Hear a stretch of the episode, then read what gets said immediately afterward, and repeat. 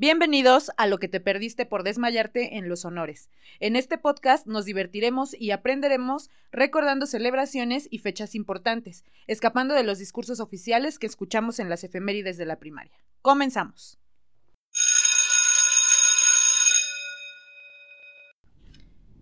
Buen día a todos nuestros escuchas. Les saludamos después de unos cuantos días que estuvimos incomunicados, que no estuvimos subiendo eh, un episodio nuevo. Sin embargo, estamos aquí empezando la siguiente mitad del año. Entonces, se ha ido bien rápido este tiempo, ya llevamos medio año haciendo este podcast y pues estamos muy contentos de tener contacto otra vez con ustedes. Y el día de hoy vamos a hablar de un tema que, que habíamos estado postergando, pero que consideramos que esta fecha era la ideal para poder hablar de, de todos estos asuntos. Y si no saben, les voy a platicar que justo el 7 de julio se conmemora la batalla de Otumba. Eh, vamos a hablar acerca del municipio de Otumba, vamos a hablar de la batalla de Otumba, pero sobre todo vamos a hablar de datos históricos que se han mencionado en el municipio, que se han eh, hecho populares, pero que no sabemos de dónde vienen ni si son reales. Entonces, el día de hoy tenemos un capítulo de la historia de Otumba sin censura. Así que prepárense, prepárense para escuchar eh, algunas mentiras que vamos a tener que sacar a la luz y vamos a, a descubrir si cómo es que se originó esto y de dónde viene. Entonces, bueno, pues prepárense para este nuevo capítulo. Tú, Jorge, ¿cómo estás? Muy bien, aquí de nuevo saludando a nuestros potescuchas después de un largo tiempo de de pues no comunicarnos, de no subir contenido, pero pues, pues, bueno, esta fecha creo que es especial para muchos de nuestros podescuchas que son de este municipio y nosotros mismos somos de acá y creo que es un buen momento para tratar estos temas que por lo regular no se tratan porque son un poco escabrosos, ¿no crees? Sí, y además porque, bueno, creo que tiene relativamente poco tiempo que los datos históricos del municipio comienzan a sonarle importante a la gente. ¿no? Hace algunos años tal vez había un grupo más reducido de personas que les interesaba. Actualmente con todo este tema del turismo y de querer eh, tal vez obtener datos históricos para que sirvan como una herramienta turística para el municipio, pues se han hecho como más populares, ¿no? Se ha, se ha generado más controversia acerca de estos temas, pero pues lo que nosotros necesitamos es que sí, efectivamente, la historia de nuestro municipio se dé a conocer, pero de una manera correcta, de una manera real. Tampoco eh, sería bueno que inventáramos cosas y que después de un tiempo llegara una persona que conociera del tema y nos dijera que no es cierto. La verdad es que sería incluso vergonzoso. O andar contando cosas que no nos constan, ¿no? Entonces, bueno, para esto eh, es importante mencionarles el por qué estamos tocando este tema. Eh, además de una investigación que se hace previa a cada uno de los temas que nosotros les presentamos, porque para nosotros es importante conservar siempre el respeto hacia ustedes y que lo que nosotros les estemos exponiendo eh, sea confiable, sea obtenido de fuentes confiables. Pero además de estas investigaciones que nosotros realizamos, sobre todo los temas que tienen que ver con datos históricos, son a cargo de Jorge. Jorge, para los que no sabían, estudió en la Escuela Nacional de Antropología e Historia y él ha culminado la carrera de etnohistoria. Entonces, bueno, él se dedica precisamente a esto y es por eso que el día de hoy nos trae la exposición de este tema, que me parece bastante interesante. ¿Te parece, Jorge, si comenzamos eh, desde los orígenes de Otumba? ¿Por qué Otumba? ¿Por qué se llama así? Pues algunas personas eh, siempre, bueno, siempre se ha escuchado, muchas personas dicen que Otumba viene de, de aquella batalla de Hernán Cortés contra los, pues, los naturales de esta zona y mueren según muchos este, soldados españoles y Cortés da una frase que según queda para la posteridad, ¿no? Que sería la de Oh, tumba de mis soldados, ¿no? Pero nada que ver con el nombre real. El nombre real de Otumba, de hecho, ya es una, vamos a decir, un, un nombre que fue creado a partir de un grupo que no era de acá. O sea, el verdadero nombre de Otumba no se conoce porque el, nombre impuesto fue impuesto por los mexicas en, los primeros años de gobierno de Axayacatl y Otumba es conocido como el lugar de los otomis. O sea que eh, estamos hablando entonces de que Otumba era una zona habitada Claro. por algunas personas. Y estas personas toman su nombre como Otumba o Otomís o lugar de Otomís a partir de que llegan los mexicas, los conquistan Sí, y entonces los mexicas son los que ponen el nombre a esta zona. claro. Y como en muchos lugares, o la mayoría de los lugares del centro del país, estos nombres son dados a partir de, pues... estos Características. Ajá, características o hasta despectivas, ¿no? Características despectivas de los habitantes de ese lugar ¿Cómo o de... ¿Cómo se llama? O de cosas endémicas de la zona, como Azcapotzalco, ¿no? Lugar de hormigas, cosas así. Eh, por decir, en el caso de Otumba, pues es como lugar de los otomís, y otomí igual es una palabra que no, no, no tiene que ver con un grupo étnico, sino con como los sucios, los, los, que, los rapados, se les menciona en algunos lados, ¿no? ¿Cuáles eran algunas de esas características, Jorge, de, de los, de los habitantes de ese tiempo, de la época prehispánica? No podríamos decir que solo es un grupo de habitantes en Otumba, sino son distintos grupos en distintas épocas este, espaciales, vamos a decir así. Eh, creo que el primer grupo de asentamiento, pues el más lejano, vendría siendo de cazadores recolectores, de que vienen, que andan de aquí y allá y pues andan cazando mamuts. Recuerden que estamos muy cerca de una zona que antes era lacustre, que es este principal fuente de agua para habitantes, bueno, fauna sobre todo, y los habitantes que ya estaban en ese tiempo, después de la última glaciación, y este, y aquí es donde se, se llegan, o se han encontrado restos, tanto óseos como de este, ¿Asentamientos? asentamientos y aparte de materiales utilizados, o sea, desde trabajo de hueso, este, Piedra. cerámica muy primitiva, piedra tallada. Entonces vamos a decir que es el primer grupo habitante de Otumba. Grupos cazadores recolectores que ya se empiezan a sentar en estas zonas y empiezan sobre todo con la domesticación de plantas y de animales. ¿Como seminómadas entonces? Seminómadas puede ser, puede que en un principio hayan sido eh, temporales, o sea, una temporada por decir primavera y verano, se quedaban asentados, cultivaban, cosechaban Y tal vez cuando empezaba el frío se iban a otro lugar más cálido. más cálido. Puede ser que Mm. haya sido eso en, en- y no solo en esta zona, sino en, en la mayor parte del país, ¿no? Bueno, exceptuando el sur, que siempre ha sido muy húmedo y muy caluroso, pero sobre todo lo que se le considera Aridoamérica y el centro del país, siempre hay movimientos nómadas, ¿no? Es la segunda etapa, vamos a decir, de, sí, de habitantes en Otumba, sería ya para la época del, bueno, que se tienen datos, porque en sí, pues puede haber grupos anteriores, ¿verdad? Pero con este restos humanos de asentamiento, pues ya es la ocupación en Teotihuacán. Teotihuacán es una ciudad muy, muy grande y Otumba estaba dentro de las jurisdicciones de Teotihuacán. Aquí se da un, en, en esa época se dan barrios aquí en Otumba, sobre todo de especialistas en cerámica. Es por eso que muchos, este, personas que hacen sus casas acá o que llegan a construir o no sé, cualquier cosa que lleguen a escarbar, encuentran mucho resto cerámico. Porque esta zona se podría decir que era como de artesanos ceramistas. Exactamente, la- las, los barrios en Teotihuacán se especializaban. Eran el primer pueblo que especializaba el trabajo.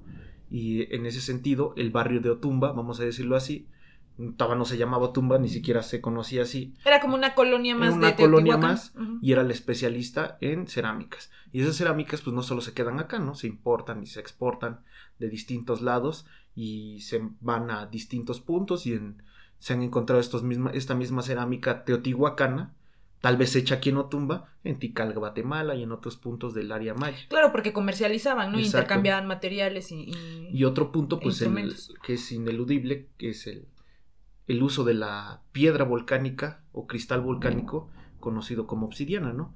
Igual aquí están unos asentamientos grandes de este material y pues la gente de acá lo ocupaba para sus necesidades básicas, ¿no? Que era, Cuchillos. necesitaba un, un medio para, sobre todo, cortar, ¿no?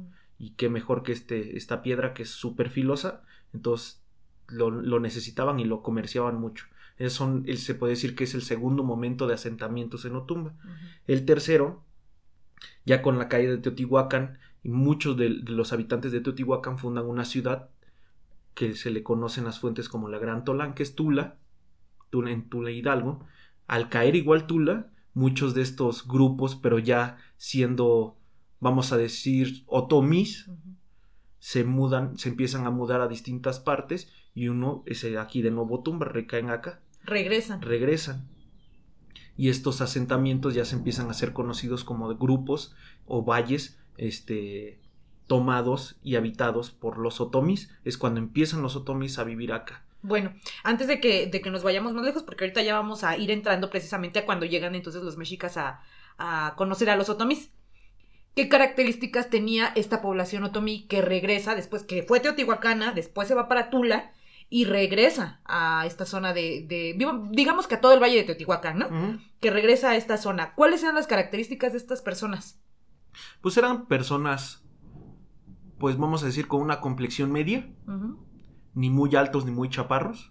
Eh, los tanto hombres y mujeres con pelo largo. Los, se les conoce en las fuentes a los otomís como gente muy aguerrida, muy, muy fuerte para los golpes. Ah, Y- bueno, entonces de ahí podemos entender por qué algunas poblaciones de por aquí son más violentas. Mm, Bueno, puede ser, ¿no? De hecho, ya después son esos barrios, ¿no? Que, se convierten en localidades ahora, ¿no? Pero sí se les consideraban pue- pueblos aguerridos que muchas veces eran contratados para la guerra. Y muchas veces los mexicas los ocuparon. Antes de que Otumba fuera este tomado y que hubiera sido un proveedor de materias para los mexicas, este, estos grupos eran contratados por otros grupos más pequeños para que les ayudaran a hacer la guerra, ¿no? O sea que en un lenguaje eh, actual sería como un grupo de sicarios. De mercenarios más bien. Ok. Pero como tal, pues va- esa es una palabra yo creo que muy fuerte para este grupo de personas. Pues vivían como podían, ¿no? Y Claro, simplemente una de sus características Eh. como personas era que eran personas que no le tenían miedo a los Exactamente. digamos, ¿no? de hecho de ahí viene la imagen del topónimo de Otumba. El topónimo lo pueden ver en las entradas del pueblo, que es como parece como un muñequito sentado y volteando hacia atrás. ¿no? Pero en realidad no es un muñequito sentado.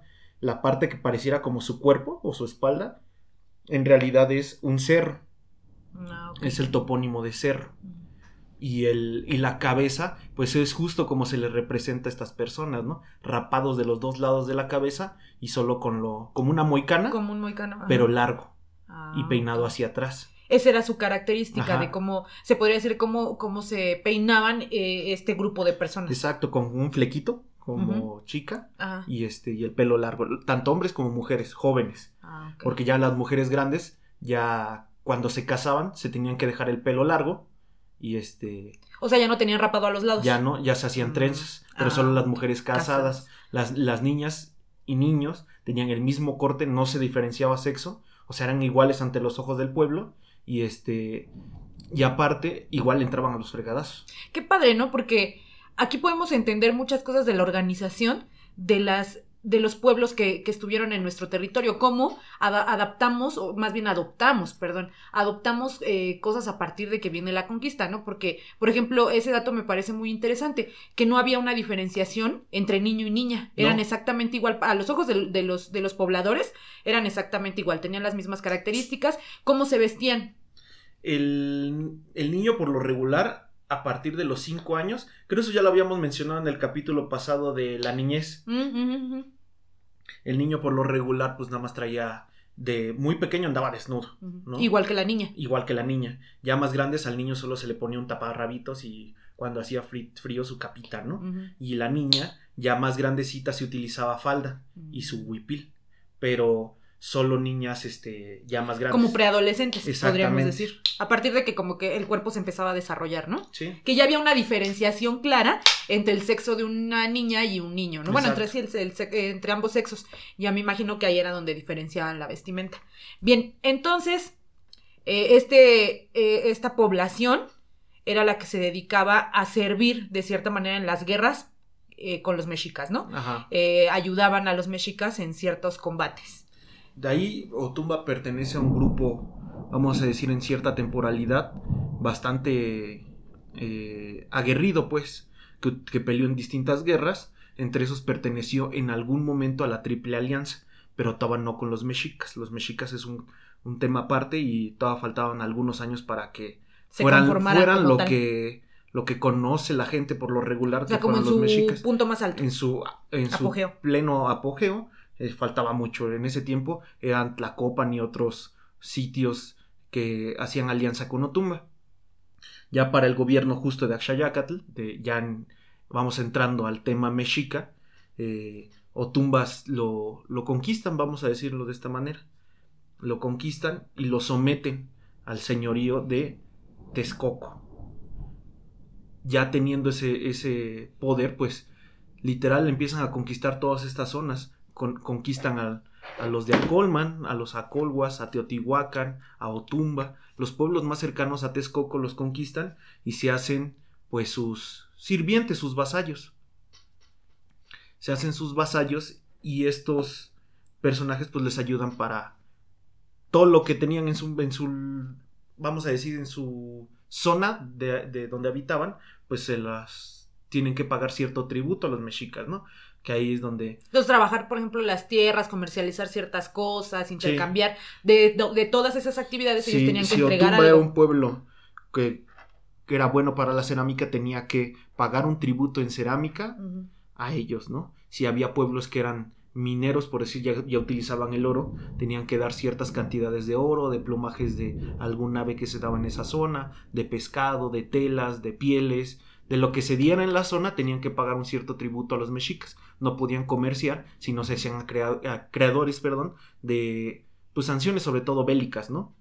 O, sí, pues sobre todo bélicas. Llamados de atención fuertes. Exacto, unos jalones de oreja, ¿no? Entonces te sometes y me vas a pagar casi casi como ahora los narcos, derecho de piso, ¿no? ¿Y qué recibían a cambio eh, los otomís? ¿Como una un cierto respaldo de parte de los mexicas? Pues es que Sí, no, porque formaban parte del, del, vamos a decir, del, como lo menciona, que está mal dicho, el del imperio. Cuando estoy diciendo mexicas, perdón, ¿eh? es, pues igual es lo mismo mexicas y aztecas. O sea, ¿Pero por qué no aztecas y sí mexicas? Porque aztecas viene de la palabra de que vienen de las, del Aztlán el Aztlán nunca se han encontrado fuentes este, más verídicas que diga dónde fue, solo es un mito literal. O sea, no hay una fuente que confirme que existió el Aztlán. Sí, solo, solo es una mención muy mítica de esta zona. Eh, en realidad, por el, vamos a decir que por el dios que traen ellos, que es un nuevo dios que se llama Huitzilopochtli, que es el señor de la guerra, eh, en náhuatl se le menciona como Meshi, Ah, por eso son mexicas, porque son seguidores de. Exactamente, por eso la mejor forma de mencionar a los aztecas son los mexicas ah, o los grupos nahuas del lago, ¿no? Mm, porque son grupos indígenas nahuas. Ah, ok. Que hasta el momento sigue habiendo muchísimos grupos nahuas en el centro del país. Mm, entonces, pues no, como dices, no, no les daba ningún respaldo. Al contrario, era como, ¿quieres trabajar? Me tienes que pagar. O sea, solamente era un asunto de, de cantidades. Decían, nosotros somos un grupo más grande, somos un grupo dominante, y entonces tú te sujetas a nosotros, nada más, porque yo puedo ejercer derecho sobre ti, o fuerza. Sí, y proporcionaban no solo eh, los materiales, sino igual la mano de obra, y muchas veces hasta cautivos para los sacrificios humanos, que otra cosa, pues ya había sacrificios humanos, siempre existieron, como dicen algunos antropólogos o historiadores, aquí nosotros quitábamos corazones, pero en Europa quemaban en hoguera, entonces era lo mismo, ¿no? Siempre nos ha gustado la sangre, básicamente, ¿no? Sí, sí, tampoco, digo, eh, si quisiéramos excusar a uno, ¿a quién te gusta que podamos excusar? No, no hay excusa, ¿no? Son hechos que literal pasaron y, y que no podemos este, negarlos, ¿no? Que pues ahí están y pasaron y ni modo, ¿no? Tampoco es algo muy bonito, pero tampoco es lo peor. Y creo que hasta el momento se sigue muriendo muchísima gente. Ya después hablaremos del pozole, ¿no? Ajá, otra cosa. A mí esa historia me encanta cuando, cuando la llegamos a platicar. Pero bueno, entonces, este pueblo, que ahora conocemos como Tumba, esta zona, porque ni siquiera podemos decir que eh, este territorio, porque el territorio que tenemos demarcado ahora no es el mismo que ese no, tiempo. para nada. Digamos que los habitantes de estas zonas entonces tenían esta, estaban sometidos al pueblo mexica. Entonces después, ¿qué pasa? Ellos vienen entonces, nos conocen y ponen el nombre de Otumba. Claro. Entonces ya nos mencionan como de forma despectiva y pues se queda el nombre. Y todas las crónicas, habidas y por haber y códices, ya se menciona como Otompan, ¿no? Lugar de Otomis. De ahí viene el nombre justo, no de O, tumba de mis soldados. Ah, primera, primera duda contestada, ¿no? de ahí proviene el nombre. De Otompan, del lugar de Otomis. Pues son vasallos bastante tiempo hasta que llegan los españoles. Ni malos, ni buenos, ni nada. Cosas Con un propósito, ¿no? Ajá. llegan los españoles, pero pues creo que ahí es donde tenemos que tocar un, punto un poco álgido, que es este, la batalla de Otumba, ¿no? Que se conoce, o, más bien se ha dado a conocer que en, en 1520, eh, después de la afamada Noche Triste, salen huyendo los españoles hacia Tlaxcala para refugiarse, de que los vienen siguiendo los mexicas bien encabronados porque este, mataron a uno de sus gobernantes, hicieron una matanza en Tlatelolco y bueno, hicieron cada cosa, ¿no? Y vienen huyendo, pero ya son un número muy poco de españoles, son 40 españoles nada más los que vienen huyendo y pues un grupo de unos 700, 800 tlaxcaltecas. No, pues era... Ahora vamos a hacer una cosa muy, muy, muy específica. Esto no fue una guerra de conquista españoles versus indígenas, fue una guerra de indígenas contra indígenas. Porque... Para empezar, estamos viendo que el número de españoles que quedaban eran 40. Exacto. Eh, vienen huyendo justo. Y a menos de que hayan tenido superpoderes, hubieran podido contra 700. exactamente, ¿no? Y no, y ya aquí en, en Otumba, pues los alcanzan estos mismos grupos, grupos mexicas. Pero para eso vamos a destacar un punto muy importante. Otumba pelea pero no del lado de los mexicas. A ver, entonces, vamos poniendo esto en orden como, como vamos a, redactarlo como si fuera una caricatura, una película, ¿no? Entonces vienen los, los, españoles corriendo, ajá, acelerados, corriendo. Y vienen en friega, ¿no? Porque sí, espantados porque ya vienen atrás de ellos. Pero un punto anterior, perdón, se me, se me olvidó mencionar. Los españoles no llegan al centro del país nada más así de, ay, sí, pues a la aventura, ¿no? Como como en la película del Camino hacia el Dorado, ¿no? Que somos blancos y somos poderosos, ¿no? No, ellos llegan ya con bastante conocimiento de cómo está la situación política de la región. O sea, no era la primera vez que los españoles llegaban a América o a este lado de México. Sí, las, vamos a decir que las crónicas o la historia conocida por todos dicen que llegaron en 1520, ¿no? Y de ahí empiezan las guerras de conquista. Pero en realidad no, los indígenas ya habían tenido bastantes encuentros con, grupos españoles. Uno muy este, particular es en 1502. O sea, o sea, 18 años antes. Exactamente, en las tierras de Champotón, en Campeche. Ahí llegan los españoles porque ya tenían conocimiento de estas tierras y ya sabían que habitaba gente. Y los indígenas pelearon contra ellos y les dieron una partida de cara horrible y se regresan para Cuba y tardan muchos años en, querer volver. O se quedaban curados de espanto. Exacto, y entre esos grupos hay un español que se queda a habitar en México.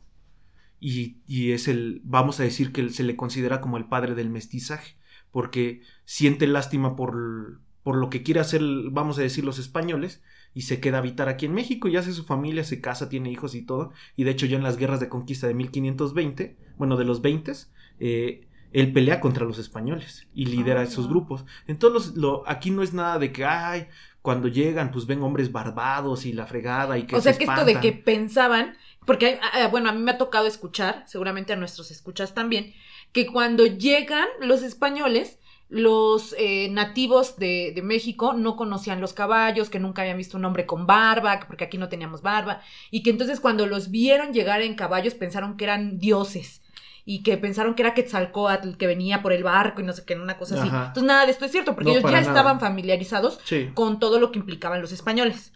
Por eso justo Moctezuma, cuando sabe de la llegada de los españoles, eh, manda a ofrecer ciertas dádivas a ellos, ¿no? Ciertos regalos para que, pues dicen, híjole, como que estos no vienen así en son de paz, ¿no?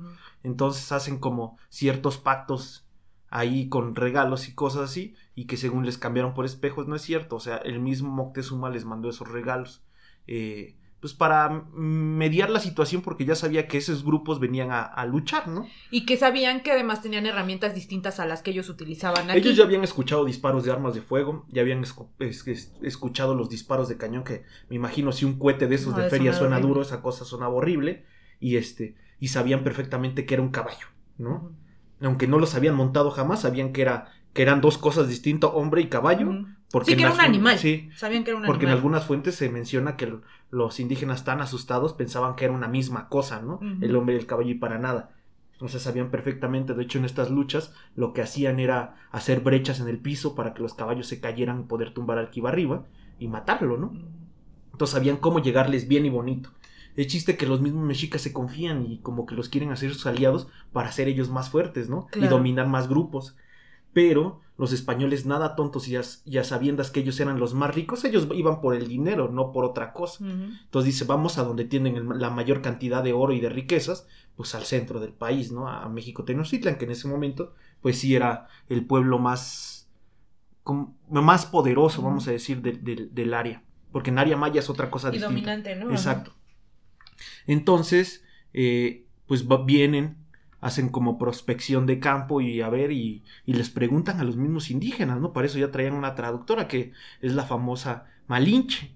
La Malinche sabía hablar eh, de, de maya a náhuatl. Y había un, un traductor español que fue un náufrago y estuvo viviendo muchos años en México y aprendió a, ver- a hablar en maya. Entonces, ella traducía de, Del náhuatl al- náhuatl al maya. Y, el otro, del maya al español. Exactamente. Ok. Y pues empiezan a ver cómo muchos pueblos están súper enojados con los mexicas. Y de ahí se agarran entonces. claro, y ven cómo, pues, los mismos pueblos dicen, no, pues va, yo te doy de comer y te doy hombres, pero tú ayúdame a quitar a estos cabrones de aquí, no, ya no me los dejen quiero. de robar, ¿no? Y hacen muchísimas alianzas. Eh, en la historia oficial de, de México se le menciona a los, a los tlaxcaltecas como los únicos traidores, y para nada. O sea, fueron grupos cholultecas, este, veracruzanos, eh, un montón de, un montón de grupos Entonces regresemos a este punto. Vienen los españoles corriendo. corriendo, ¿no? Entonces vienen corriendo, pasan por este territorio, Ajá. vienen corriendo, atrás de ellos vienen los mexicas, vienen cabronados, queriéndolos matar, ganándoles en cantidad. Siendo más o menos los mexicas unos 700, 800 hombres y 40 hombres españoles, ¿no? Entonces llegan a esta zona y hacen alianza con los otomís. No. Las alianzas ya las tenían antes de llegar a México Tenochtitlan. Ah, ok. Por eso lo que quieren ellos es llegar a Tlaxcala para refugiarse allá. Ahí porque- estaban sus aliados. Exactamente, ahí estaban el mayor número de aliados que tenían y ahí podían mandar emisarios a mandar, ahora sí que a, a llevar mensajes y a que llegaran grupos de más hombres para poder tumbar a los españoles. O sea, juntar a sus demás Digo, aliados. perdón, a los mexicas. Entonces lo que pasa acá que vienen en friga corriendo y en lo que hoy es considerado como Santo Domingo Astacameca, en Ujú. las fuentes lo mencionan como un poblado que se llama Astacameca.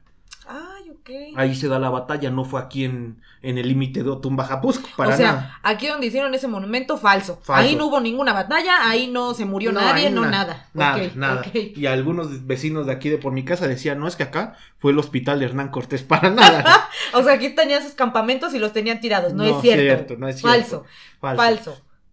Eh, se da esa batalla allá, pero pues ya vienen muy mermados los españoles, te digo, solo son como 40, muchos ya ni traían espadas porque pues a final de cuentas el metal se quiebra, ¿no?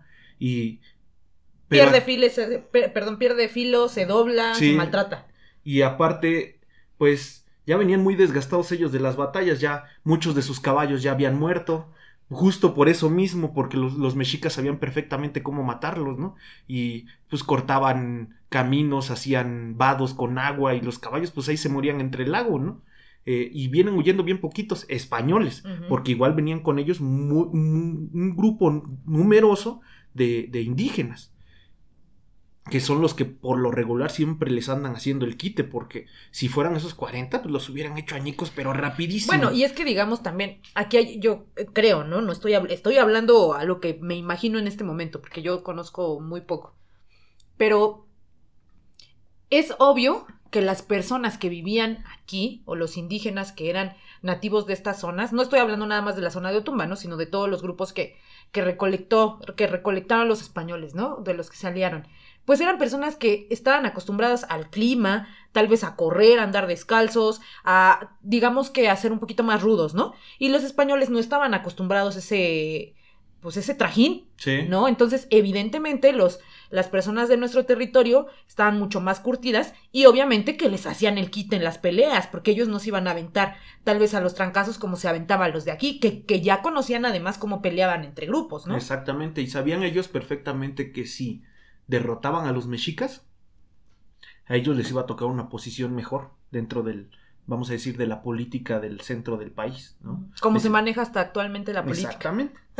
Entonces lo que pasa aquí en Otumba, los agarran allá por el cerro Y pues la, la historia que nos han contado aquí en Otumba, porque la verdad hay muy pocos estudios históricos y arqueológicos sobre esa batalla, que si ya la nombraron como una fecha a celebrar eh, por el Congreso del Estado de México, creo que tendría que haber más investigaciones y no solo unos cuantos eh, debatiendo sobre estos temas, ¿no? Eh, se, se menciona que en una carga de caballería, eso sí lo dicen las fuentes, eh, sobre todo Hernán Cortés y Bernal Díaz del Castillo, dice que aquí en Otumba, cuando llegan, ya estaban, el grupísimo de, de sus enemigos ya lo estaban esperando así, así, ah, tenías que pasar por acá, cabrón, ¿no? Y pues se arman los catorrazos, pero chidos, ¿no?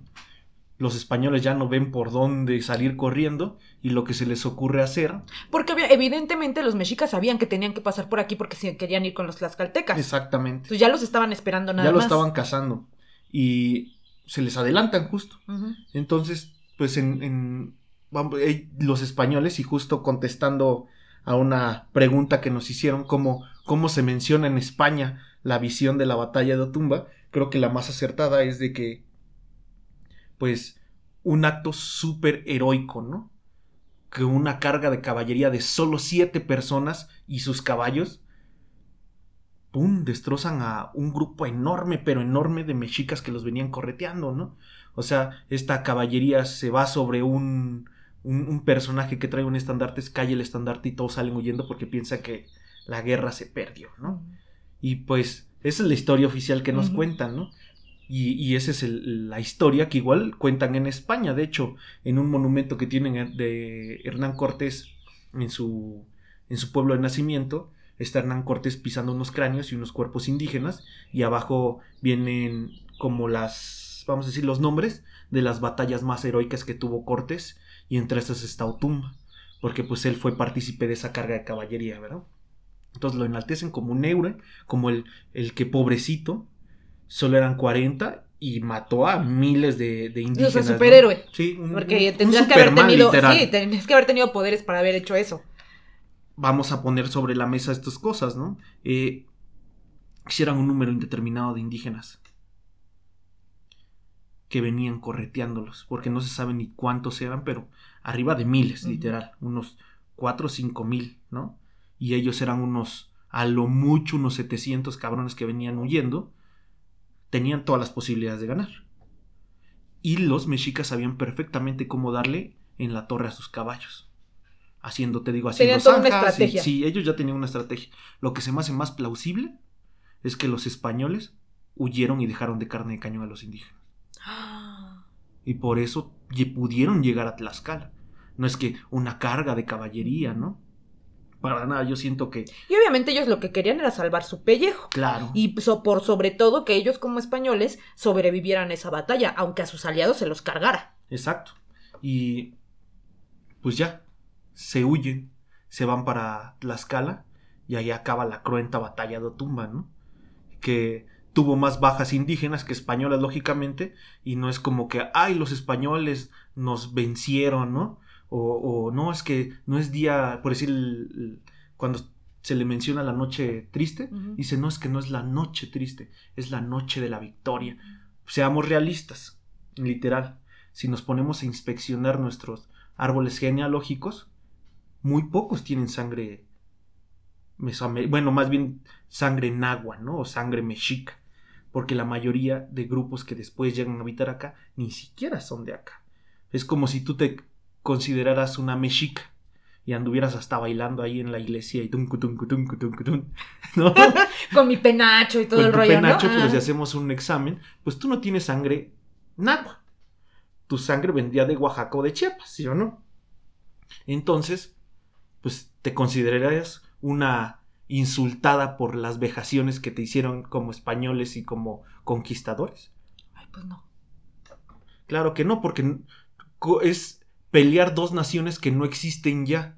Porque ni siquiera eran los españoles, ¿no? Y malditos españoles. Y es que entonces, o sea, aquí también sería importante mencionar, no, no sé qué pienses tú, pero a fin de cuentas eh, cada uno estaba peleando sus propios intereses y sus intereses como hasta la fecha eran por poder.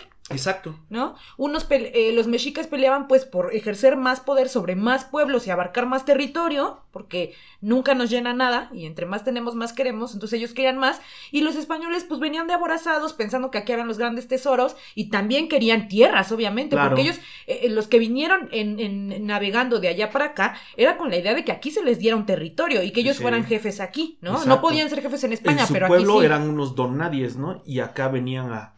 A conquistar. A conquistar, entre comillas, y a... A ganarse el pan, ¿no? Pues...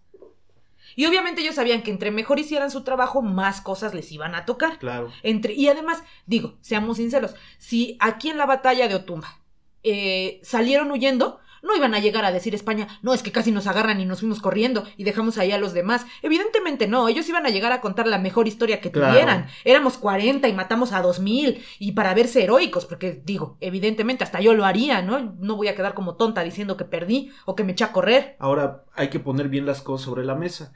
Son dos grupos totalmente distintos que ahorita ya no existen, que son los mexicas, que para ser mexica eran una minoría dentro de los grupos nahuas del centro y los nahuas eran una minoría para todos los grupos que vivían en Mesoamérica, ¿no? O sea, eran, eran un nada, literal. O sea, eran poderosos en cuanto a comercio y sobre territorios y que se conquistaron varias zonas, ¿no? Tanto de Guerrero, de Oaxaca, sí, eran buenos guerreros, pero tampoco eran los más, eh, que dijeran que los, los, solo a ellos los chicharrones les tronaban, ¿no? O sea, eran un grupo, pues, más o menos, tampoco el mejor, ¿no?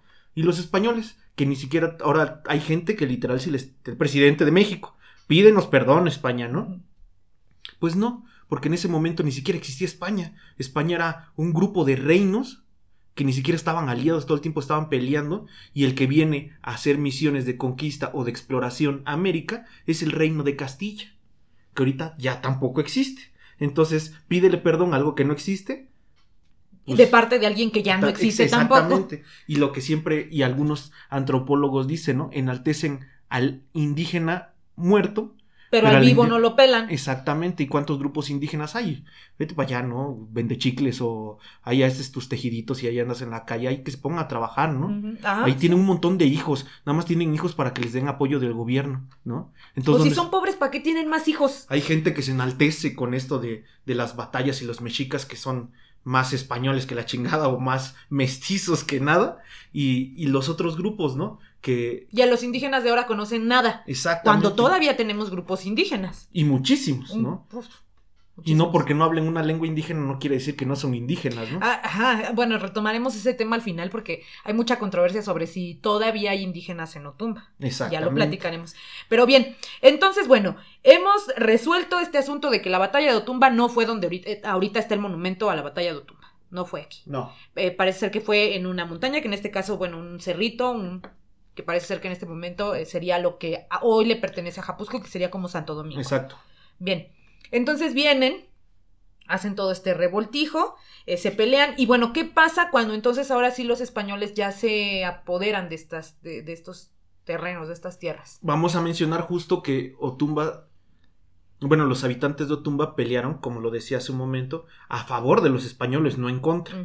Que muchos de los este, divulgadores históricos de aquí de Otumba dicen, no, es que los otumbenses peleamos contra los españoles y no, los, los, los otumbenses peleamos, pero a favor de los españoles, porque igual éramos, estábamos subyugados. Por los eh, mexicas. Por los mexicas, entonces lo que queríamos era ya saque ese perro, ¿no? Estábamos del lado de los tlaxcaltecas y de los sí, Exacto.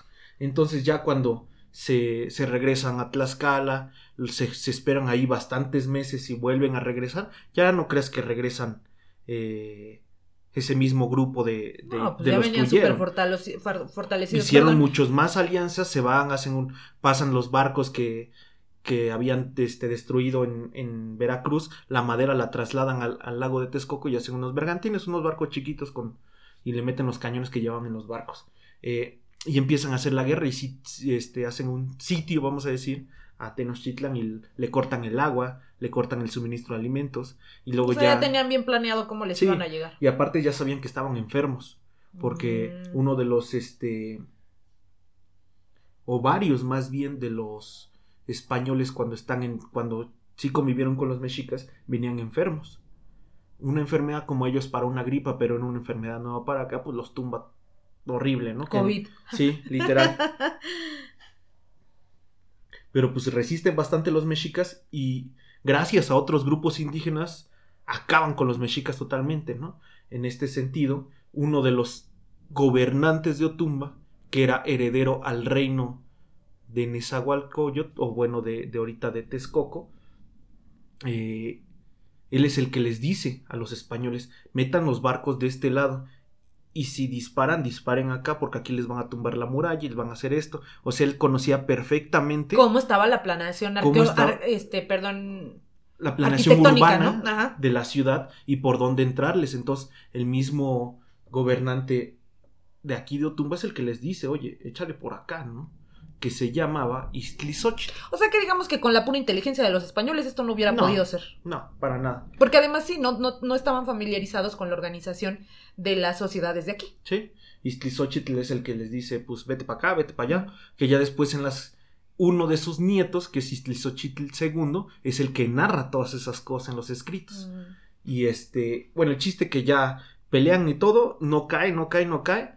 Y de repente hacen alianza ya los españoles con los grupos de Xochimilco. Y los ya. Pero hacen un relajo porque la mayoría de las canoas de todo el lago de, Te- de- vamos a decir, de Texcoco, era de los Xochimilcas. Los Xochimilcas tenían el control por navegación de todo el lago y pues hacen la alianza y pues todas las canoas disponibles se van a la guerra y ahí sí ya es cuando pum cae México Tenochtitlan, ¿no? Eh, vamos a decir que ahí ya es cuando entra la época colonial. Los españoles como vencedores de esta guerra y los todos los grupos indígenas igual vencedoras, pues se quedan con su parte del pastel, ¿no? Lo que ya Unas habían más, acordado que otros les menos, exacto. Y ahí es donde entra pues Otumba colonial, ¿no? Que hay otras dudas muy precisas igual y que nos hicieron llegar nuestros podescuchas, sobre todo de dos cosas que se les menciona mucho, pero no se sabe casi nada, que es el acueducto y la casa de los virreyes, ¿no? Empezamos que con el acueducto Casa de Virreyes. Casa de virreyes, Perfecto. porque creo que es la más próxima después de la conquista, ¿no? Sí, sí, sí. Eh, la casa de virreyes el del o más bien ¿Te el- parece si primero, perdón, comentamos qué es lo que se ha dicho Sí. de Casa de Virreyes? Se le menciona este domicilio particular, por cierto, del señor Luis Castillo, como una de las casas de Hernán Cortés, ¿no?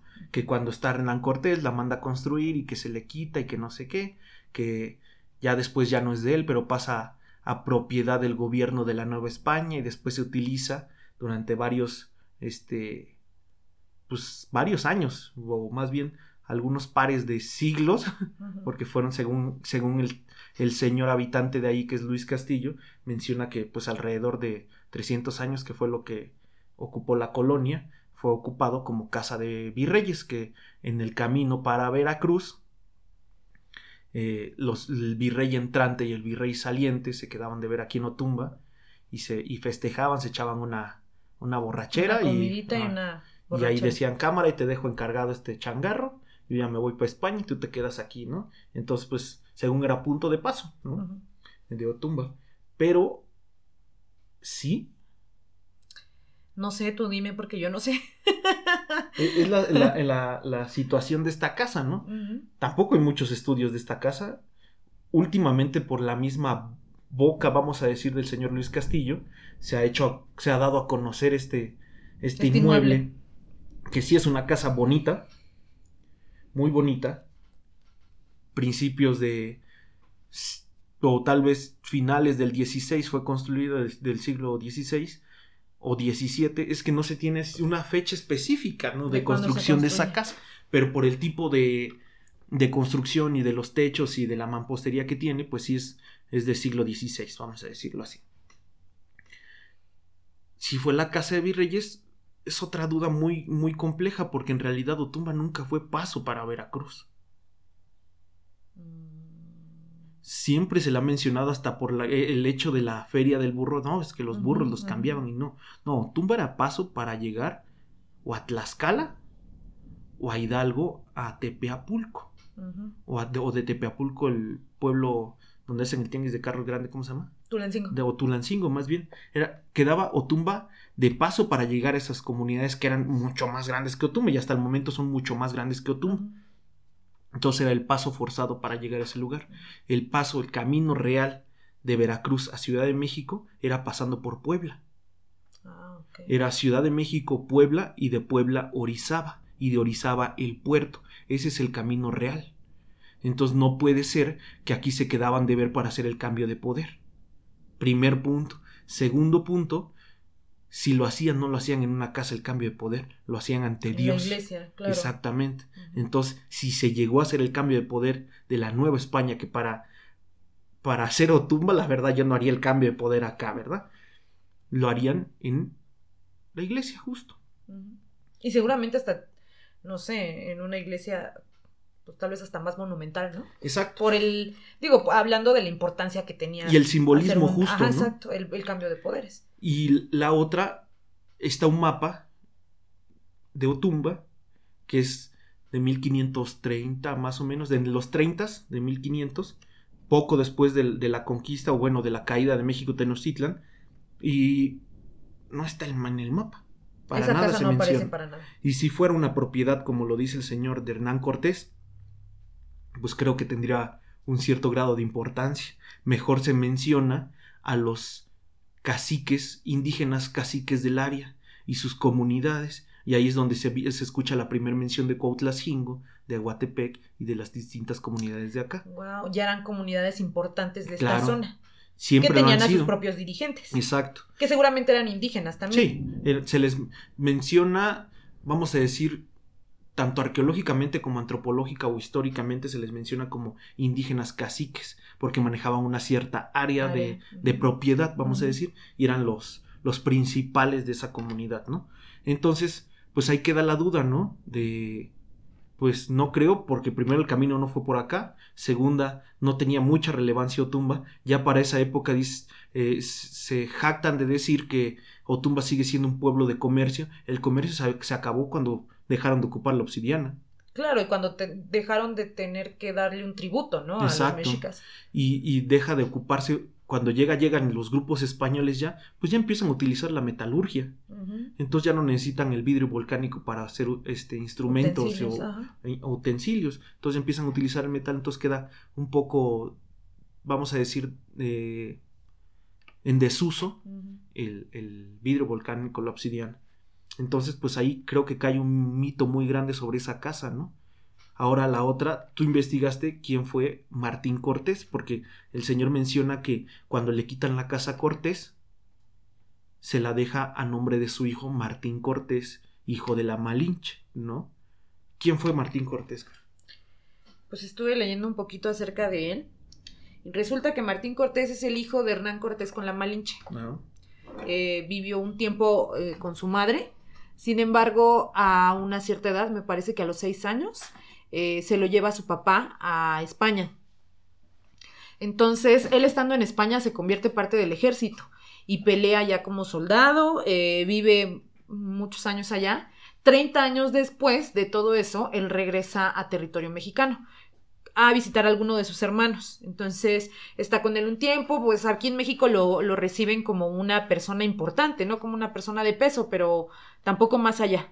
Eh, regresa aquí, después es acusado de querer complotear en contra de la corona española, aquí en México, de unirse como a grupos y, y complotear en contra de la corona española. Por lo que se lo llevan, lo regresan a España y allá lo interrogan y parece ser que es torturado.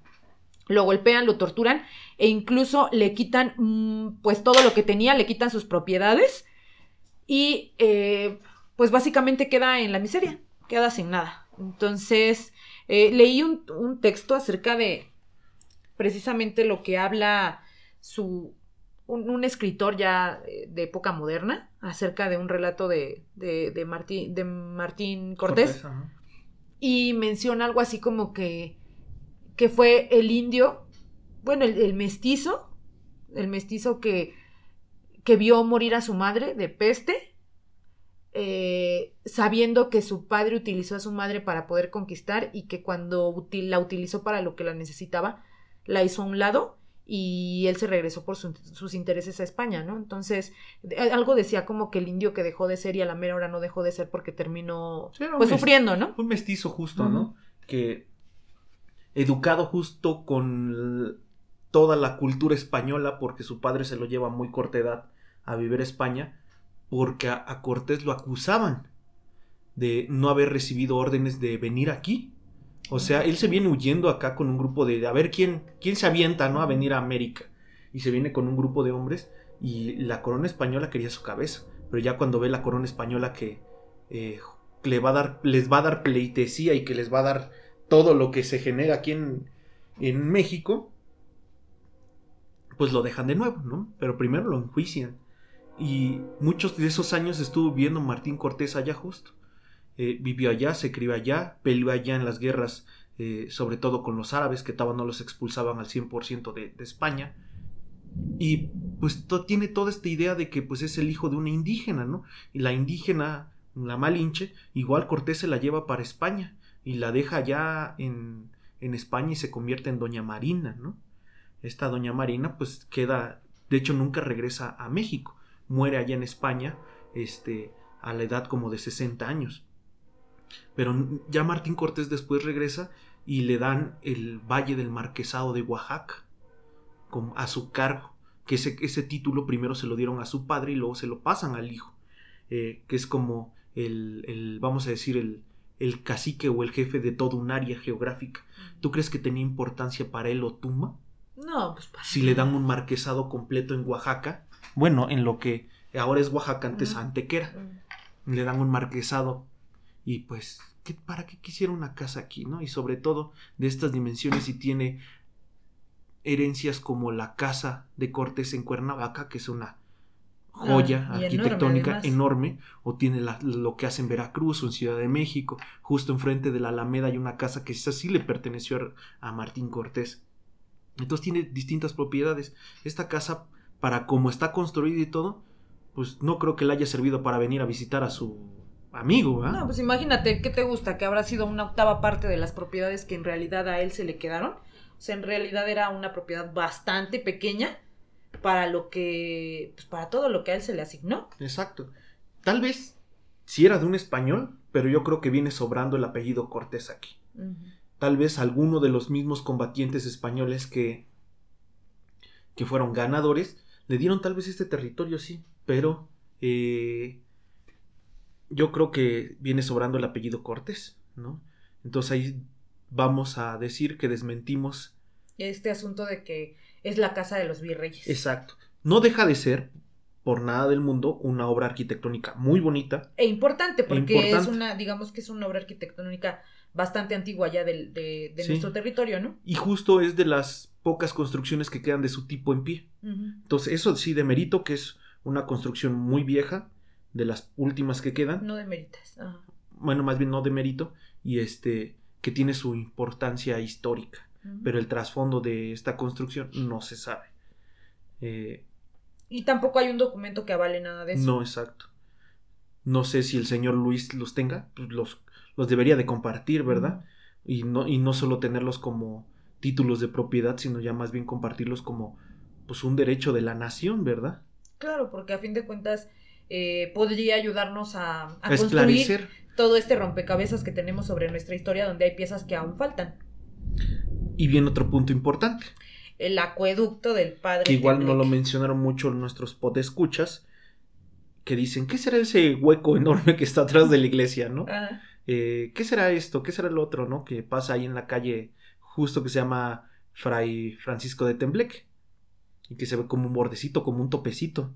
Y dicen, ¿qué será esa cosa, no? Esas como, como iglesias chiquitas que están en la calle, ¿no? Y dicen, quién sabe, ¿no? Unos huecos ahí, ¿no? Y cómo se conecta todo eso con el con la arquería que, que está en parte de Ajapu- Ajapuzco, no, Nopaltepec y Zempoala, ¿no? Ajapuzco, Nopaltepec, Zempoala y. Otumba. Son cuatro municipios que abarca el, el- el acueducto del... nombrado como el acueducto del Padre Tembleque. Ujú. ¿no? Mito, mito, ¿no? Eh, este acueducto es construido igual en el siglo XVI y es de los primeros construidos en América, con una técnica similar, pero no igual a, las arquerías romanas donde estas arquerías monumentales para transportar agua, eh, pues son de gran importancia para las comunidades que no tienen este líquido, ¿no? En ese sentido, eh, Fray Francisco de Tembleque lo mandan acá a Otumba a ocupar su puesto como fraile franciscano eh, en el convento, o lo, bueno, ahora lo que queda del convento de Otumba, ¿no? Era un convento muy grande, pues, de grandes dimensiones, pero con muy pocos habitantes. O sea, para ese momento que hacen el acueducto, habrán sido a lo mucho 10 personas que habitaban todo ese, ese complejo. Pero, pues vamos a decir que es un número importante de habitantes de Otumba para que hicieran una obra tan grande como este convento. Entonces, si saben que hay una posibilidad de generar algún recurso, pues ¿qué necesitan? Pues subsistir primero las necesidades básicas, de los principales, ¿no? En, este, en este sentir, el Fray Francisco de Temble que dice, pues es que no hay agua en este pueblo, ¿no? Pues hay que ¿Cómo queremos traer más gente si no tenemos ni siquiera agua, ¿no? Claro, y pues se da esta obra que, híjole, ahí... Porque a lo que yo sé y lo que se menciona, seguramente nuestros escuchas tendrán también ahí, este, pues algunas historias que han escuchado, ¿no? Ah, la historia que se cuenta generalmente, digamos que de manera más oficial, es que fue una obra de amor. Claro. Que fue una obra de amor, porque como él era un sacerdote y veía a la gente que vivía aquí, que era muy pobre, que no tenía de dónde tomar agua, que los animales incluso tomaban agua muy fea y que de esa misma agua tomaban las personas. Que al ver que la gente se estaba muriendo de sed, él en una obra de amor eh, generó que se construyera este acueducto para traer agua del estado de Hidalgo a esta parte del estado de México, ¿no? Lo que ahora es. Que en ese momento Zempoala era un, un grupo tan grande como Tumba de Habitantes y, vamos a decir que para ese momento lo que estaba matando a la gente no eran las guerras, ya para ese momento en esta área sobre todo, porque en el, vamos a decir que en el sur del país, eh, pues sí, o sea, estaban las guerras de conquista en su pleno apogeo, pero sobre todo lo que mataba a la gente pues eran las, las pestes, ¿no? En la viruela que, que, pues sí trajeron los, los grupos españoles o más bien castellanos que llegaron al, territorio del centro del país, pero mucha gente acá, o sea, había grupos de, gente bastante grandes habitando aquí en Otumba, pero gracias a estas pestes empezaron a disminuir y en ese sentido eh, Zempoala era uno de estos grupos grandes y era el señorío de Zempoala. Hacen un convenio el, fray Francisco de Tembleque con, con el líder de Zempoala para que le done agua Dice, pues de dónde puedo jalar el agua si no hay fuentes de agua cercanas como manantiales, ríos o, o algún, vamos a decir, fuente vital de líquido. Entonces, pues hace este convenio con los grupos de, de para que le den agua. ¿A costo de qué? A costo de 5 cinco monedas de oro al año. Al año los habitantes de Otumba tenían que pagar esa cantidad de oro para que les dejaran fluir el agua hacia acá. Eh, algunos habitantes de Zempoala que he escuchado dicen es que los de Otumba nos robaron el agua. No. Hubo un ah, convenio. Hubo un convenio, ¿no? Eh, ahora se le menciona en los estudios de, bueno, en todo este estudio que se hizo para nombrar Patrimonio de la Humanidad al acueducto del Padre Tembleque por parte de la UNESCO, justo lo que dices, ¿no? Que fue una obra de amor, que, que se le ayudó al indígena, que los mismos indígenas participaron en esta construcción. Y sí, o sea, sí participaron porque pues era la mano de obra, ¿no? O sea... Claro. Si no, eh, ¿quién le iba a construir? ¿Los españoles? Pero se menciona igual las leyendas que, pues, Fray Francisco de Tembleque no sabía nada, ¿no?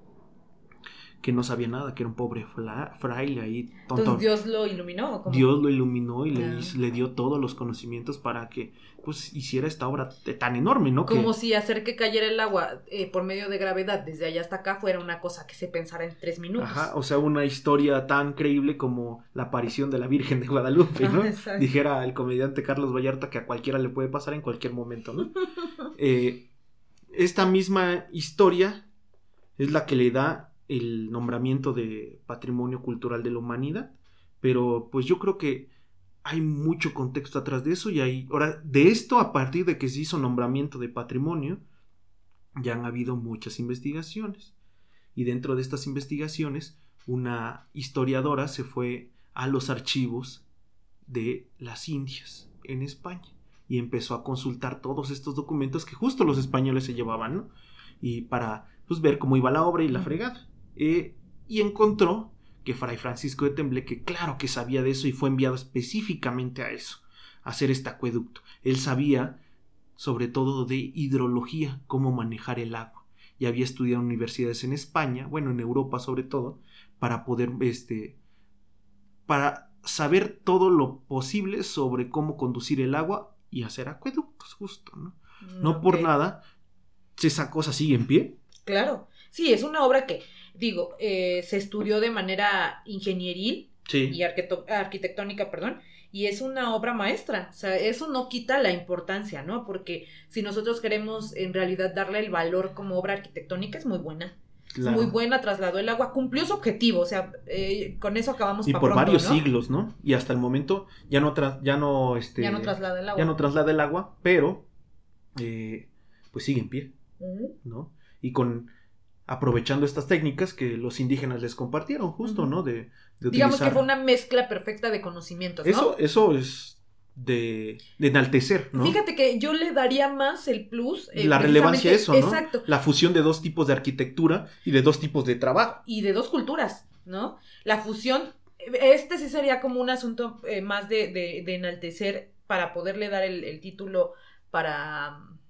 Nombrarlo patrimonio. ah, para el nombramiento me parece más importante esta situación de cómo unieron los conocimientos para poder conformar una obra arquitectónica de este tipo que ayudara, sí, efectivamente a la, a, la misma población de la zona, ¿no?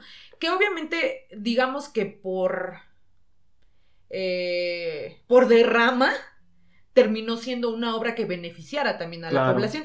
Pero el objetivo no era la población. No. Porque si hubiera sido la población lo hubieran hecho de mucho antes, tal vez, ¿no? Sí. O o no hubiera sido lo único que hubieran hecho. Exacto, si hubieran querido hacer mejoras para la población, yo creo que no, no solo hubiera sido esa obra, sino muchas más obras, ¿no? Que ayudaran a la gente. Eh, pues, bueno, ya está la obra. ¿Y ahora qué sentido le damos, no? Pues lógicamente sí un sentido de pertenencia porque está en nuestra localidad y de hecho... Y fue hecha para, digamos, para esta zona especialmente. Exactamente, y fue hecho para que Otumba llegara el lago para lo que lo ocuparon los frailes, porque ellos eran los que destinaban dónde se iba a ocupar. Eh, había una toma. ¿Quién, cuánto y para qué? La, toma más grande, justo, pues atrás de la iglesia, ¿no? Eh, y una pequeña fuente en el centro del pueblo, que es ahorita donde está el centro del pueblo, ahí había una pequeña fuente, ya era donde la gente pues, iba y captaba agua, ¿no? Que siento que igual mucha gente no, no gozaba de esos privilegios, la verdad, porque muy poca gente acarreaba agua de ahí se, empezó a utilizar ya con el paso del tiempo, pero los indígenas en realidad ellos tenían sus fuentes de agua distintas, ¿no? Y sobre todo de captación de, de captación, ajá, era lo que te iba a decir, pues por eso los jagüeyes y presitas y todo eso, que ellos mismos sabían cómo construir, porque ni modo que se quedaron sin beber agua hasta que llegaron los españoles, ellos le tenían que buscar. Vamos a, vamos a ser claros, bueno, lo que cuentan es que Fray Francisco de Tembleque veía desde su este habitáculo, vamos a decir, desde su cuarto, su habitación, cómo los indígenas tomaban agua de la manal, ¿no? Y, ahí que, de ahí tomaban los burros, los caballos, y, no sé Sí, como había un montón de animales y, no hombre, como ahorita, ¿no? Un montón de animales que puede comprar la gente, la verdad es que no, eran animales totalmente nuevos, endémicos, de, de, de, Europa, muchos de ellos, sobre todo las ovejas. Y que seguramente no todos tenían acceso a ese tipo de animales, que en ese tiempo habrán sido caros todavía. Y tráelos de España. Exacto. O tráelos de cualquier otra parte. Pues no eran para cualquiera. No eran para cualquiera, y aparte de que no eran para cualquiera, si había caballos, había dos en todo el pueblo. Vamos a ser sinceros. Como cuando llegaron los coches, seguramente había uno o dos. Quienes tenían los ricos y tenían uno, ¿no? Y eran cuatro los ricos, pero solo un rico tenía un carro, ¿no? Así en ese tiempo los caballos, estamos hablando a principios de la colonia. No, no, no puede ser que, ay, es que 20 mil cabezas de ganado, pues sí contaminan un, un espacio grande de agua, ¿no? Pero no, en realidad no eran tantos animales los que había en la comunidad. Pues sí, no es como que si tú tenías gallinas, tus gallinas anduvieran recorriendo todo el pueblo. O tus guajolotes, ¿no? que por eso sí son endémicos, ¿no? Pero... Sí, no andaban como que dándose su tour por todo Tumba, ¿no? Como para que llegaran todos casualmente a tomar agua a la manal. A los indígenas les había servido estas oquedades llamadas jagüeyes o... ¿Cómo se llama? Aljibes para, para captar agua de lluvia y les había servido perfectamente por varios miles de años, ¿no? Pero los españoles dicen, híjole, como que yo siento que dicen como, híjole, me dasco tomar ahí, ¿no? está muy revolcada, ¿no? Ajá, está muy revolcada, como que le sale lama, ¿no? Pues bueno, los, los indígenas, tanto como los españoles, traían sus defensas para... Sus enfermedades. Para sus enfermedades. ¿Y sus pues los, los, los, habitantes, los otomís de acá, también tenían, sus defensas para tragar agua estancada, ¿no? Entonces, con lombriz. Ajá, agua con, con cortatripa, ¿no? De los sacudos. Entonces, pues, yo creo que más, más se va por ese, por ese lado de, pues que ya vamos a evitar un grupo, pues, minoritario, pero vamos a decir, poderosos de españoles aquí en el pueblo. Y nos vamos a dedicar a evangelizar toda esta zona, pues necesitamos agua limpia, ¿no? Y qué mejor que pues la traemos desde hasta allá donde está blanquita, blanquita, ¿no? Pues yo creo que ese es el sentir de hacer este acueducto, no, no, una, no una obra de amor y de, de Pues es que mira, o sea, Ni la madre Teresa de Calcuta fue tan buena, ¿no? No, y no fue buena. Y no fue buena para mi madre, esa señora. esa ya es otra historia.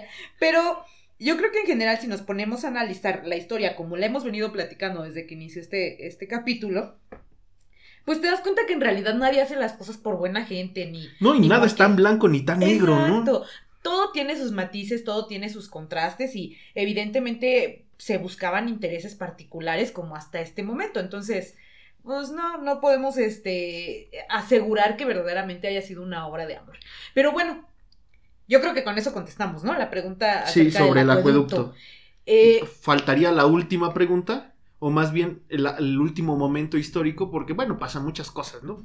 Muchísimas. Sí, nos podemos agarrar de aquí a la Feria del Burro y todo, ¿no? Justo, la última sería la Feria del Burro. No, yo creo que antes hay que hablar Casa de Cultura, ¿no? Ah, bueno, igual este, este señor tan famoso, tan pintor, ¿no? Gonzalo Carrasco, el señor cura, cura y pintor, ¿no? Como artista, es una genialidad, la ah, verdad. Claro, eso sí nadie se lo, se lo discute. Para todo el público conocedor, si quiere eh, ver una de sus mejores obras que tiene Gonzalo Carrasco, dense una vuelta por el Museo de, Arte, el Munal, ahí en donde ahora es el, vamos a decir, el caballito, ahí en el centro histórico, en, el Palacio de Minería está el Museo de Arte, y, este, y ahí está su cuadro, que yo siento que es el mejor de, Gonzalo Carrasco, que es este Hope en el estiercolero. Estercolero. Estercolero que pues es Job, el de la Biblia, tirado en el piso y tallándose con un ladrillo ahí. No, buenísima la obra, la verdad es que es un cuadro es, un arte muy, impresionista, o sea, impresionista quiere decir que plasma justo lo que, lo, más natural posible, ¿no? Los sí, muy realista. Muy realista. Todos pues es una muy buena obra. Pero no dejemos de lado, pues esta familia Los Carrasco, pues eran unos vividores, ¿no? Literal. que explotaban a todos estos pueblos o comunidades de aquí del Valle de Otumba y del Valle de Teotihuacán, comprándole sus tierras de este justo cuando empieza la revolución, ¿por qué crees que se escondían y por eso se narra que hay túneles? Pues porque venían por sus cabezas. pues sí, porque eran los que tenían la lana, ya los que manejaban los terrenos y los que compraban las cosas y los que la quien decía quién gobierna, quién siembra. ¿Quién vende?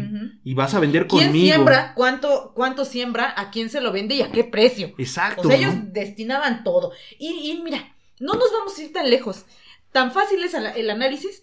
Vete a cualquier pueblo, históricamente, conoce la tienda que estaba en ese pueblo, la más grande o la única que seguramente había, y los que la dominaban eran los dueños o los hacendados o los que mayormente dominaban ese territorio. Bueno, pues lo mismo fue aquí. Exacto, ¿no? Y esta familia eh, ultrapoderosa, porque si era bastante rica en la zona y tenía convenios con haciendas grandes como la de el Molino de las Flores de, de Texcoco, y tenían convenios con bastante gente poderosa, ¿no? Y aquí recibieron a Maximiliano de Habsburgo y cosas de ese, de ese, de ese tamaño. De ese tamaño. Pues entonces dijeron por ahí, sí, sí pesaba su caca, vamos a decir, ¿no? O sea, sí era una gente de mucho abolengo y de mucho dinero, pero ¿por qué? Porque se dedicaban a explotar las tierras de todos los grupos indígenas de la zona, ¿no? Y no nos vamos lejos, vayan un día al Museo Gonzalo Ah, Carrasco. Sí, sí, vayan. Está muy bonito y todo. No, más bien, la mayoría de las cosas no son originales. Ahorita cambiaron muchas, se las llevaron a un museo en Toluca, me parece. Ok. Eh, sí, porque hicieron un cambio de museografía, ¿no? Ajá.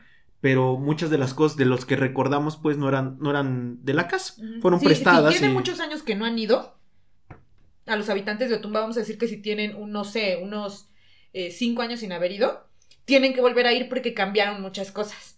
Este, ya hay muchas cosas que antes eran muy padres de disfrutar y...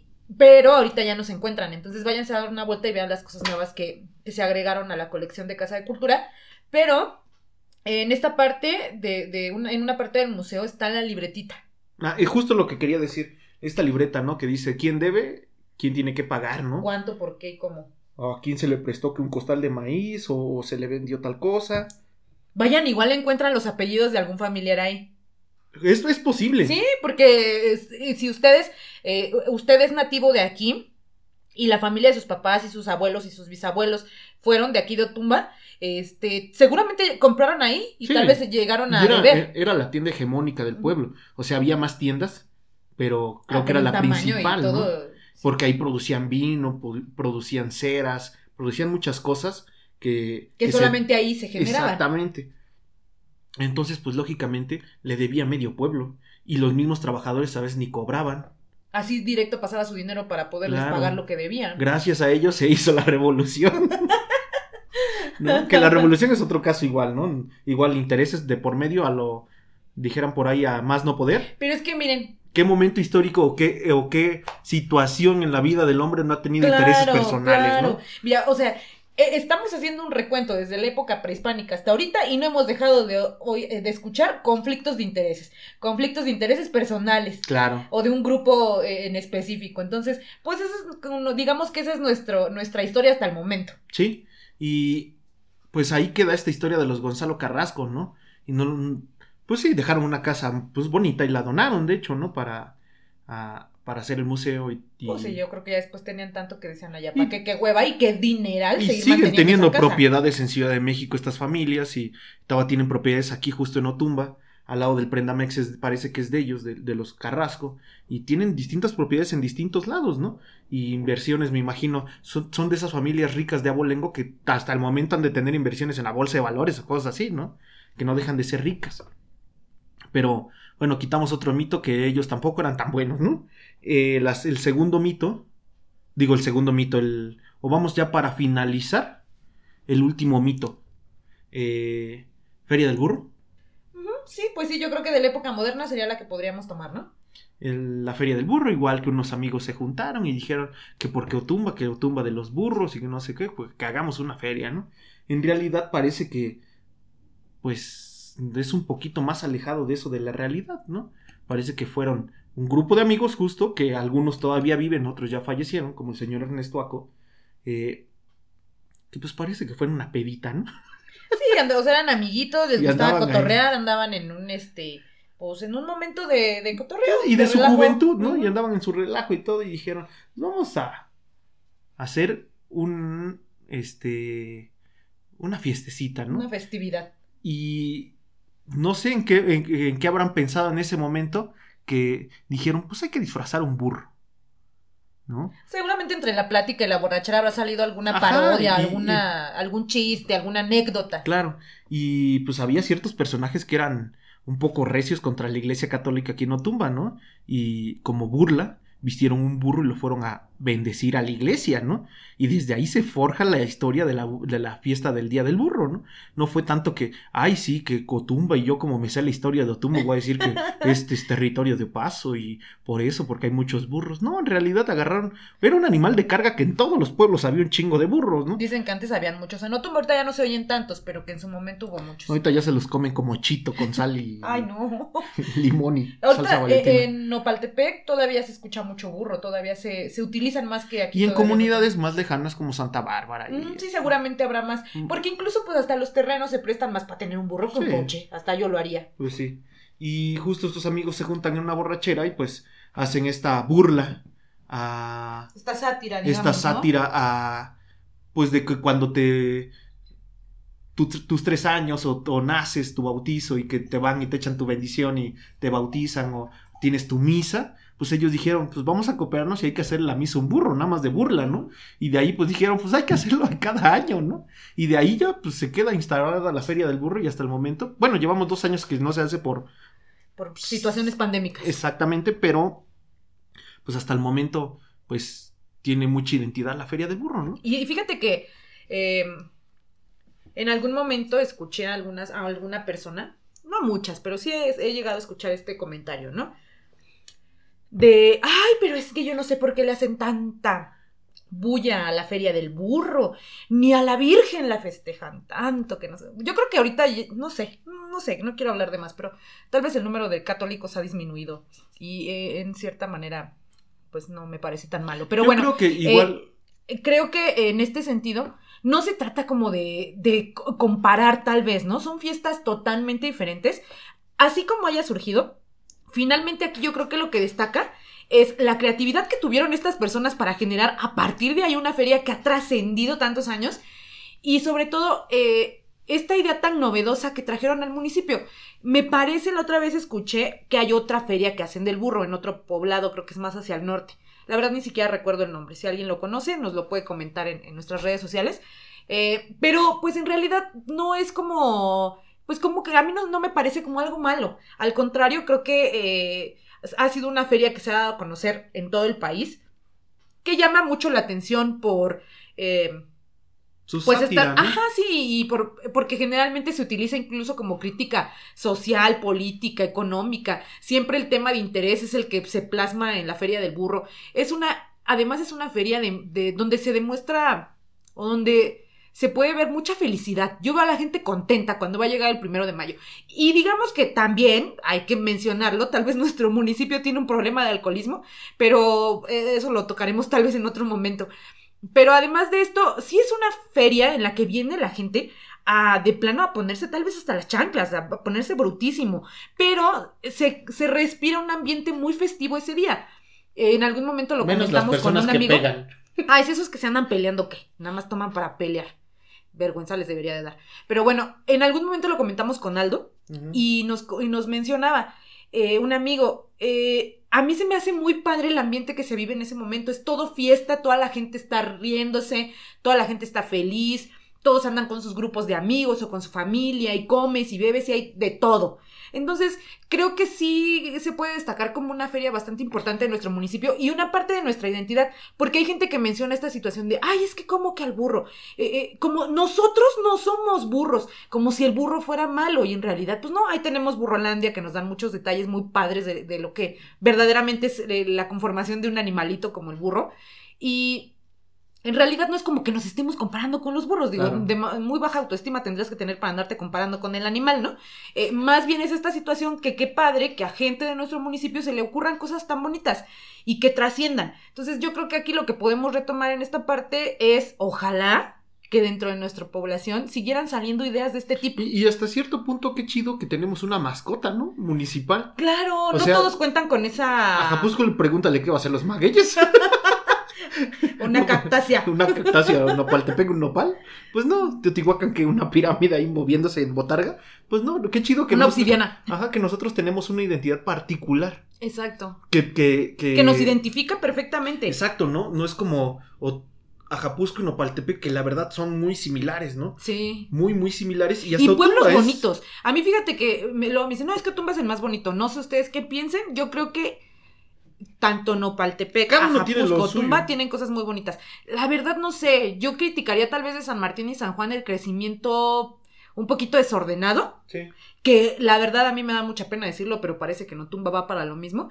Como que un transporte muy desordenado, un comercio muy desordenado, a veces un municipio se alcanza, estos municipios se alcanzan a ver hasta incluso medio sucios, Sí. pero la verdad es que tiene sus particularidades y en este caso que hablamos de tumba, pues sí hay una particularidad con el burro. Ahora bien, creo que esto que, que narramos en esta última hora, eh, no estamos diciendo desarráiganse de, de sus costumbres, de sus tradiciones o de su pensar cotidiano, ¿no? De su identidad propia. Yo creo que esto es para reafianzar lo que ya teníamos conocido, ¿no? No estamos diciendo, ay, no, no sirve, ya no. ¿no? O esto ahí, no, al contrario, dale otro sentido. Claro, y además, eh, yo creo que de todo lo que, lo que hemos platicado acerca de lo que conforma Otumba y de lo que ha venido siendo su población a través de los años, podemos tomarlo mejor, ¿no? Eh, a mí me queda muy claro, por ejemplo, esta situación en que no había distinción entre niños y niñas, me parece una situación padrísima, que nuestro municipio incluso llegara a hacer eso otra vez, ¿no? Que nuestro territorio, ajá, eh, retomando precisamente eh, la, la, idea que se tenía por parte de estos pueblos anteriores, no hacer diferenciación, no nada más entre niños y niñas, ¿no? Sino entre nadie de, de, los, de los pobladores de esta zona. E, esa parte, por ejemplo, destacó mucho esta, e, e, esta situación en la que era un pueblo muy aguerrido, que lograba lo que quería y que eran entrones. Esa situación me parece importante para destacar, ¿no? Más que estarnos fijando que si hay un monumento histórico de tal trascendencia, que también está padre, pero que no nos vayamos con la idea de que verdaderamente son como, como nos lo están contando, ¿no? Y justo lo decía yo en el episodio que entrevistamos al licenciado Alex, eh, creo que es justo eso, ¿no? La, la, la, cultura se conforma a partir de conocer y reconocer, ¿no? Muchos de ustedes conocían la batalla de Otumba, ahora hoy que nos escuchan la están reconociendo, ¿no? Exacto. Que no es el, la, toda la belleza ni todo el terror, ¿no? Sino... Ni éramos los peores ni los mejores, éramos humanos. Exacto, ¿no? Y que cada quien veía por intereses particulares, ¿no? De cada sociedad. Eh, creo que justo es destacar eso, ¿no? Que para que una sociedad tenga una identidad propia, creo que necesitamos justo conocer igual las dos caras de la moneda, no solo la que nos venden y mucha gente dice, no es que para qué vamos a hablar mal, lo que queremos es que venga el turismo. No, lo que queremos es tener identidad. Claro, eso es lo que nos falta. Eso es lo que nos falta en nuestro municipio, la identidad. El no estarlos peleando entre nosotros mismos y, y sentirnos partícipes de lo que hoy verdaderamente conforma Otumba. Y qué mejor que hacerlo desde las bases reales, ¿no? Claro. Y teniendo estas bases reales, pues te das cuenta que justo, ¿no? Que somos poblaciones y que no solo es Otumba, que igual ya desde tiempos de hace 500 años ya existía Aguatepec, existía Cuautlacingo. Qué padre. Felicidades a todos los pobladores ahora de Aguatepec, de Ostotipac, de Cuautlacingo. Son poblados que surgen desde hace muchísimos años, desde la época prehispánica, y que ahí están y que subsisten y que tendrían muchísimo que enseñarnos. Y que tienen su identidad particular ah, todavía, ¿no? Cada comunidad tiene sus tradiciones, sus costumbres y sus, literal, y sus hechos históricos, ¿no? Porque cada cada iglesia, por más viejita que la vean, dicen, ah, ya ni sirve, ¿no? Ya mejor vamos a hacer otra. No, al contrario, ¿no? Tiene mucho que. Y, y tiene mucho que contar estas bases históricas que tenemos en, justo como lo decía al inicio del capítulo, al echar unas paladas hacia abajo y que salgan unas cerámicas, desde ahí están nuestros cimientos como, como ciudadanía otumbense. ¿no? Así es. Y bueno, si ustedes eh, tienen en sus casas eh, si alguno de los que está escuchando esto conoce una persona que ha escarbado y ha encontrado cositas, eh, háganoslo saber. Nosotros podemos visitarlos y podemos platicar un poquito con ustedes acerca de, de qué significan estas figurillas, qué pudieron haber sido, de dónde provienen. Y yo creo que uno toma más valor por las cosas cuando conoce cuál es su significado, ¿no? Eh, hace un tiempo encontramos unas figurillas y precisamente era una, como el retrato de una persona. Y, y es importante también conocer cómo se representaban ellos a sí mismos. Entonces, me parece bastante eh, prudente que, que, que, conozcan más acerca de lo que incluso ustedes mismos encuentran y que puedan encontrar en estas mismas piezas una parte de su historia. Claro. Y bueno, si llegan a encontrar un yacimiento no solo donde salgan unas cazuelitas o así, sino ya unas cosas grandes, no le echen cemento encima y no traten de ocultarlo. Es mejor que pues hagan sabérselo a Lina, vayan al, centro INA que está aquí en San Juan de Otihuacán, que es el de la zona, y ellos mandan arqueólogos literal y pues van a hacer lógicamente una prospección de campo y desenterrarán algunas cosas que están ahí, pero no, les quitarán sus terrenos, de hecho eso es ilegal. El INA no tiene ni la facultad para quitar eso, no ni en Ciudad de México, ni en Teotihuacán, ni en ninguna parte del país les pueden quitar su territorio. Se hace un trabajo de salvamento arqueológico y se recupera lo, más posible, se eh, cataloga lo que se pueda y se hacen dibujos o fotografías y literal hay una pirámide abajo. Ah, por cierto, antes de irnos, eh, ya para terminar, literal, otro mito que nos decían mucho de Mm, la iglesia. que si la iglesia está encima de una pirámide. Claro. Eh, no. ¿Qué Rápido, creen- no. ¿Qué creen que no? Rápido, no. No, Para simples palabras, eh, muchos dicen que porque está en alto, no. Está en alto porque está en una, en un pequeño, vamos a decir, montículo de tierra, literal, que si se dan, si se percatan, del centro de Otumba hacia, es que híjole, no me sé las coordenadas, pero ah, digamos hacia el cerro de San Marcos, eh, todo empieza a subir. Empieza a subir. Entonces es una falda de una pequeña montaña, por eso está en alto nada más.